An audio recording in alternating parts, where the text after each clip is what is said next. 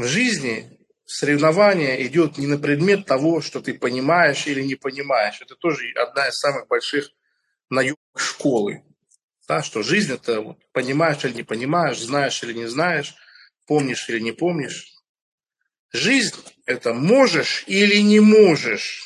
Хватило мужества или не хватило? Хватило смелости или не хватило? Трус или бывалый? Вот такие вопросы ставит жизнь. Здесь не про то, чтобы правильный лозунг выкрикнуть и быть довольным, а большинство людей это не понимает. Большинство людей думает, что в жизни надо просто правильный лозунг подобрать. И все тогда магическим образом самоорганизуется, потому что моральная победа будет за нами. Ну, я и говорю, в наследство им ермо тогда. Жизнь предъявляет совершенно другие требования. Совершенно другой стандарт, совершенно другой эталон. И об этом вам говорю я. Только я вам об этом говорю. Вас всех наебали, меня наебали. Попытались наебать, но не смогли. И это глубочайшее свойство нашей реальности. Реальность обманывает.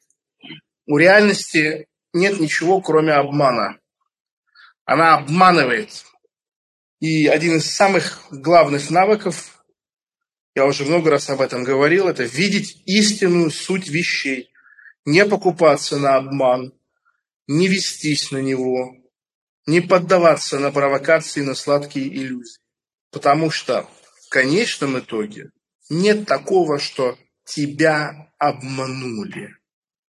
Это ты обманываться рад. Вот вспомните все разы в жизни, когда вас обманули. Вспомните.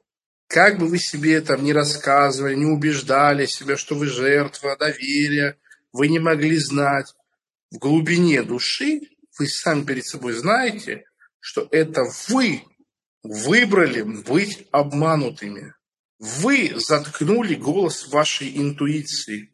Вы отказались сами от себя, самоотверженно. Вы смотрели на ситуацию и чувствовали, что что-то идет не так. Вы переступили через себя, вы предали себя.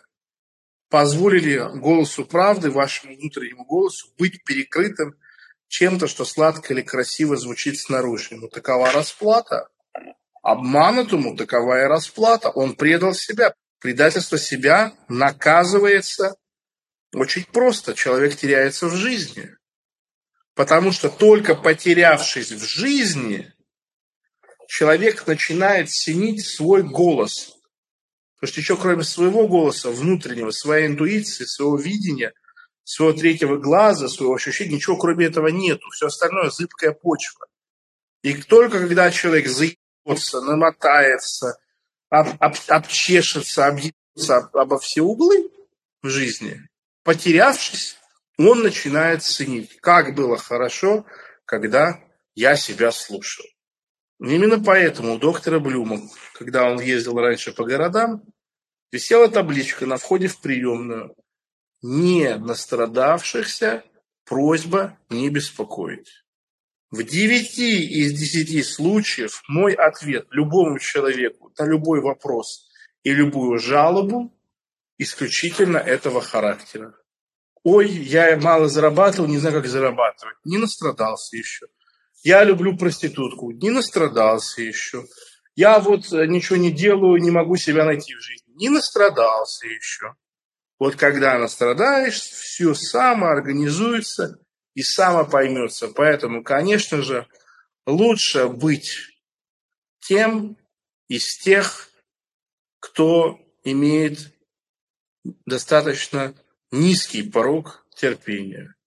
Тем же, кто обрел дзен-способности очень много терпеть, но им мои соболезнования, потому что они оттягивают процесс прозрения. Прозрение – это всего лишь процесс, последующий за тем, когда у человека лопается терпение. Именно поэтому в этой многострадальной стране до огромного количества людей прозрение не доходит никогда в жизни, потому что терпелив русский народ и считает это к тому же своей благодетелю. Дорогие друзья, до скорых встреч!